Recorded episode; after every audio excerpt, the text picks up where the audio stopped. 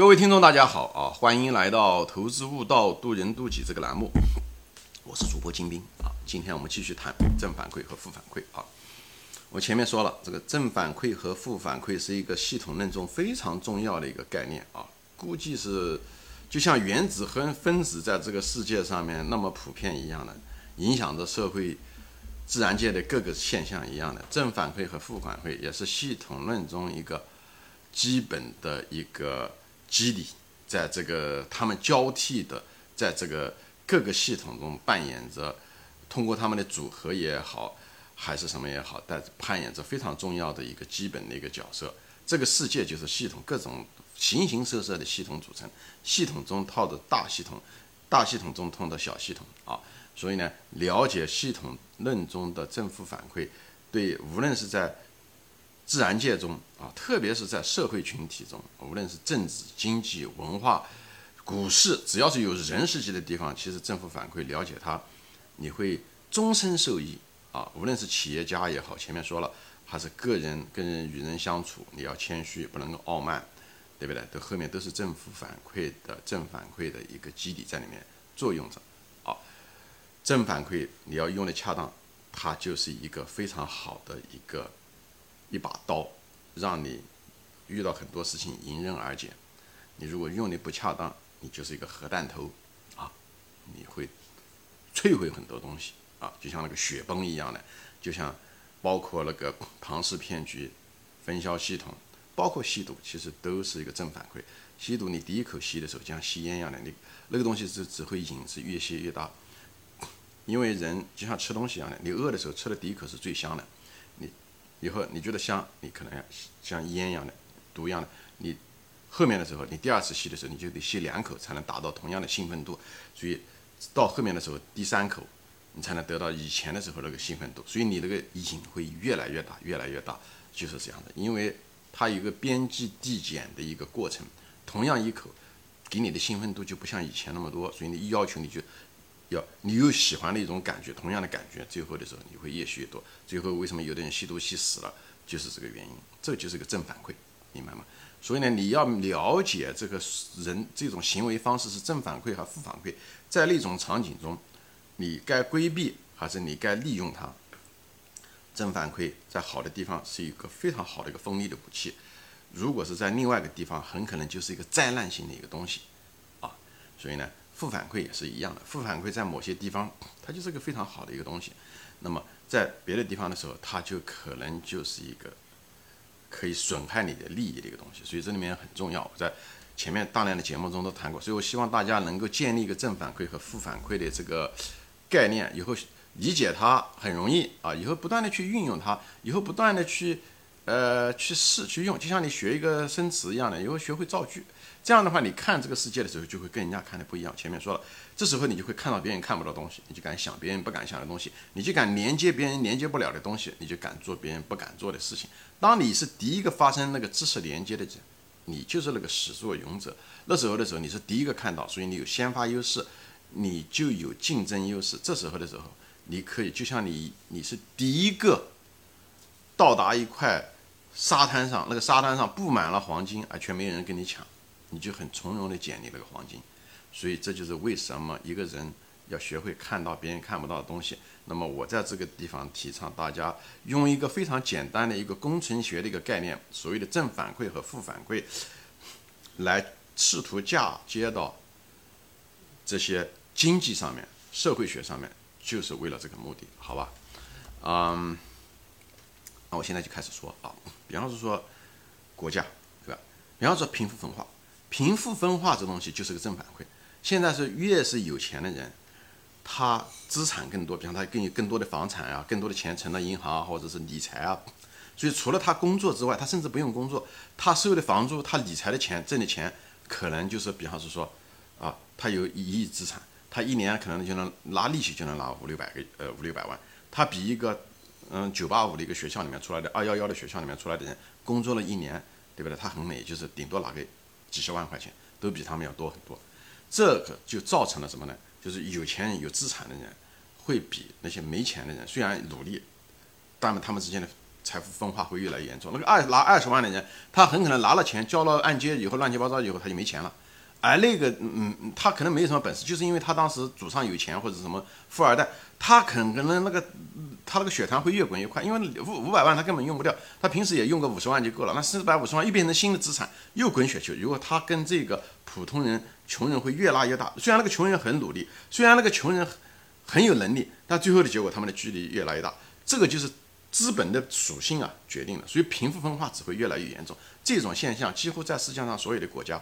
都在发生着，只要是有私有制，他只要你保证别人的财产，他一定会出现这种情况。所以这个贫富分化就是一个就是一个正反馈，对吧？有钱变得更有钱，说白了，穷人就变得更穷，就这样。他因为他钱会生钱在资本中，就越来越像滚雪团一样的。这时候的时候就出现了什么崩溃，这社会就会崩溃，对吧？因为这个时候的就，所以你明白了这个情况下的时候，你就知道这世界上基本上所有的政府，其实他们都会限制这种。正反馈的发展，因为它带来了不稳定性。正反馈天生就有一个不稳定性，不像负反馈。负反馈的意思就是，你只要朝着方向发展，它就会自愿你朝这个方向发展，它会把你带回来，就像那个保温箱一样的，它不会让你太高温度太高，它也不会让你温度太低，它带你进入一个中庸的一个状态。那么贫富分化这个东西就会带来这个在社会上造成不稳定性，因为它是正反馈，好吧？这种情况下的时候，作为政府，它是它是一定要维持社会的稳定的，所以它一定会限制。所以中国现在要求这个，对吧？以前的时候大家都穷，像我们那个年代。后来一旦让先让一部分人先富起来，没想到这些人富的时候速度越来越快，啊，以后呢就是贫富分化越来越严重啊。所以呢，这时候的在这种情况下的时候，那所以你就觉得不奇怪了。所谓的共同富裕啊，国家是一定要出来搞的，他一定要。只是我不知道他用什么样的手段来搞，但是是必须的，因为政府必须只有政府能充当这个角色，那还有别人充当这个角色吗？所以共同富裕是肯定要做的。所以那些富人。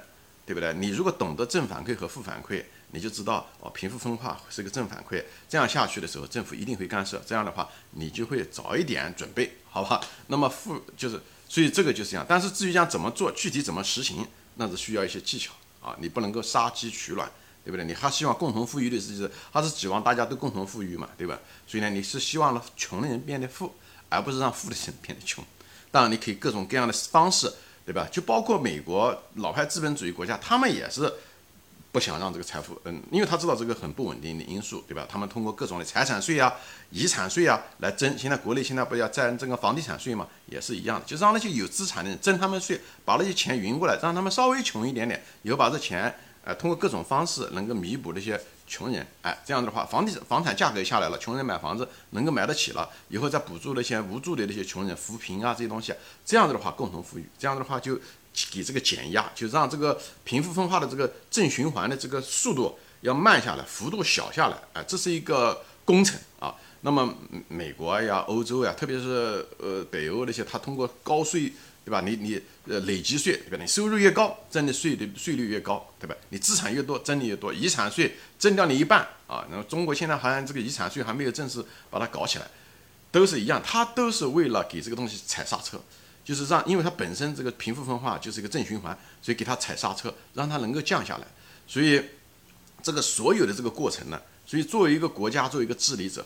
他都必须要这样做，所以为什么普通人为什么要知道这些东西呢？你知道了这个东西，你对你普通人也有用处，对不对？你一看哦，OK，中国贫富分化很严重，那么迟早国家会要要共同富裕的，所以呢，一定采取一些政策，要征财产税，征高收入的税。如果这样征的话，那么有钱人肯定会把他的钱，这些有钱人是世界上最聪明的，这一个国家中最聪明的人都是那些有钱人啊，特别是富一代，他会把资产多多少少会转移，所以这个东西。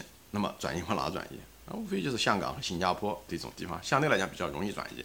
所以香港和新加坡的房价，我据我的我这么推测下去，肯定是以后会要涨的。因为财财产它需要一个转移的地方，所以这种情况下，你作为一个投资者来讲，哎，你可能就会，你如果能买香港的房子或者是新加坡的房子，很可能它会涨，已经很高了，它只会更高，就是。跟这个东西有关系，所以这个东西都是整个世界都是互相牵扯的，它是一个系统，明白吗？它是一个系统，所以你看到这些此起彼伏的正反馈、负反馈，正反馈会推推动另外一种负反馈，对不对？正反馈贫富分化是正反馈，以后会导造成一种负反馈，就政府来征税，对不对？让那些有钱人不那么有钱，它是一种负反馈的一个机制。那么这个负反馈会导致什么呢？会导致富人会避税，富人会转移财产，对不对？他不想被征那么多税，那财产往哪地方呢？他肯定找一个税收比较低的地方。那香港可能就是低，对不对？香港最富的好像也就是征百分之十五左右，对吧？李嘉诚也觉得顶多那个那个那个位置，所以呢，他一定会到那个地方去。那因他这个财产到地方以从什么形形式存在呢？对不对？很可能是一种房产的形式存在。所以那边的房价，特别是高端房子。它一定会涨价，就是就是这个道理。它低端房不一定涨价，因为低端房是给老百姓打工仔用的，就高端房很可能在。那新加坡更是如此了。那新加坡本身出租房多，拥有的房子少，那这样的话物以稀为贵，那个房子会更贵。但新加坡的那个税收也是吓人。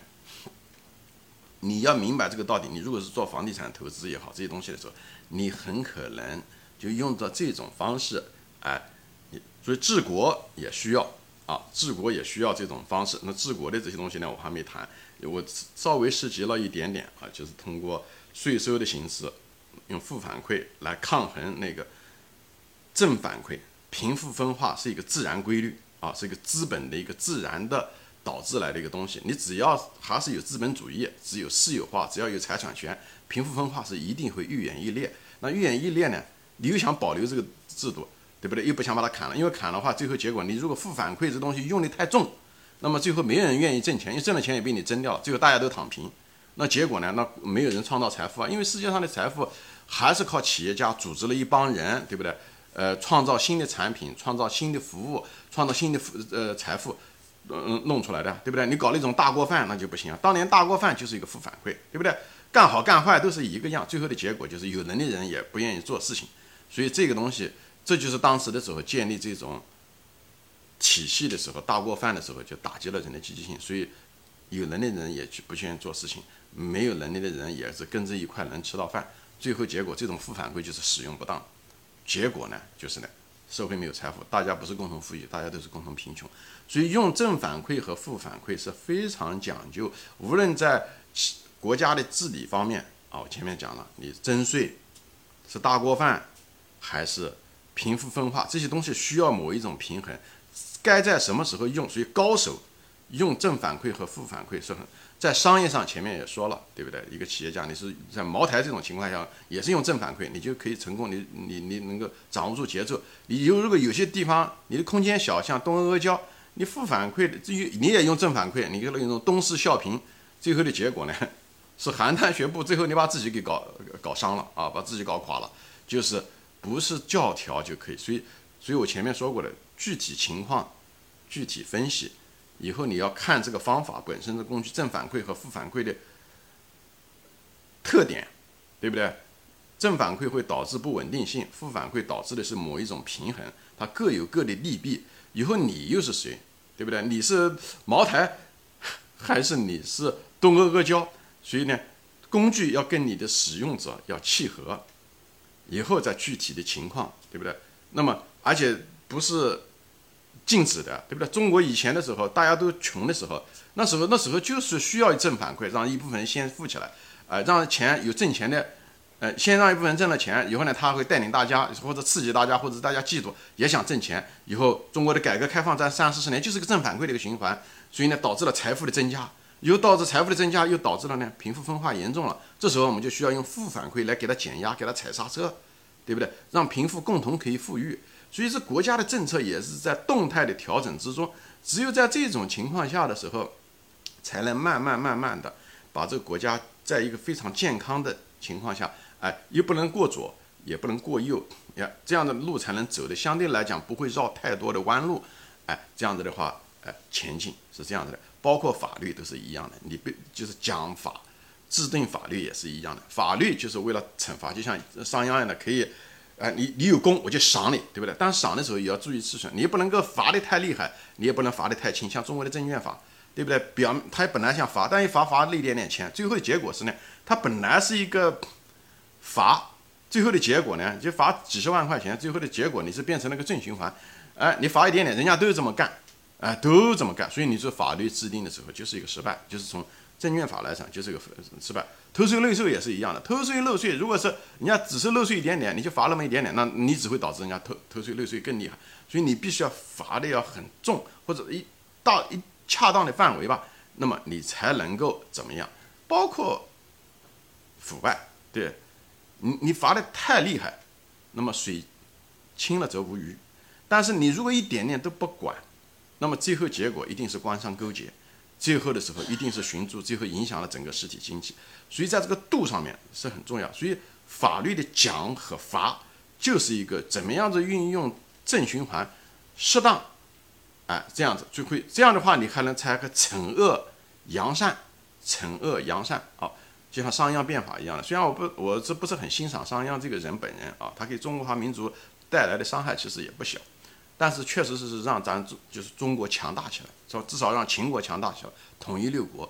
但是对老百姓确实是，老百姓穷了，国家富强了啊啊，这是另外一个话题啊。就是这样子的话，你用正循环和性负循环来因势利导啊，这样的话你可以扬善除恶，啊，这样子情况。所以这种很多情况下的时候。像我们国家到了这种情况下的时候，很可能就是需要西方现在已经开始说要给要不要给穷人发一些钱了啊，让他吃住，衣食住行都没有什么问题了。在这种情况下，保持社会的稳定，让富人愿意挣怎么样挣钱，那是另外一个话题。就是制定法律、制定政策，这个都是在运用着这个你怎么样子是一个正循环和负循环的一个大师。所以我说嘛，你你不一定要读读《论语》啊，你能够治天下。但是你如果读懂了系统论，你如果学会使用系统论，你真的可以治天下，或者是办公司，或者是齐家教育你的孩子，怎么样的培养他们的兴趣，让他们有进步，进步再滋养他们的兴趣，产生正循环。做人做事，你抱这种谦虚的态度，别人也你对别人客气，别人也对你客气，尊重啊，尊重是相互的。最后呢，大家呢能把一件事情呢。能够比较有效的，没有争吵，没有太多的激烈的竞争，哎，你敬我一尺，我敬你一丈，在这种情况能把事情做成。所以学有这种基本的正循环和负循环的这个概念啊，或者说你说正循环，你可以说就是叫做良性循环啊，这挺好的啊。那一种就是恶性循环，你也可以这么说。其实良性循环和恶性循环都是正反馈啊，负反馈是什么呢？负反馈就是踩刹车。就是踩刹车。现在共同富裕啊，给富人加更多的税啊，财产税也好，高收入累积税也好，都是在踩着刹车，实际上是一种负循环，好吧？行，我基本上就把这些东西都说完了啊，谢谢大家收看，我们下次再见，欢迎转发。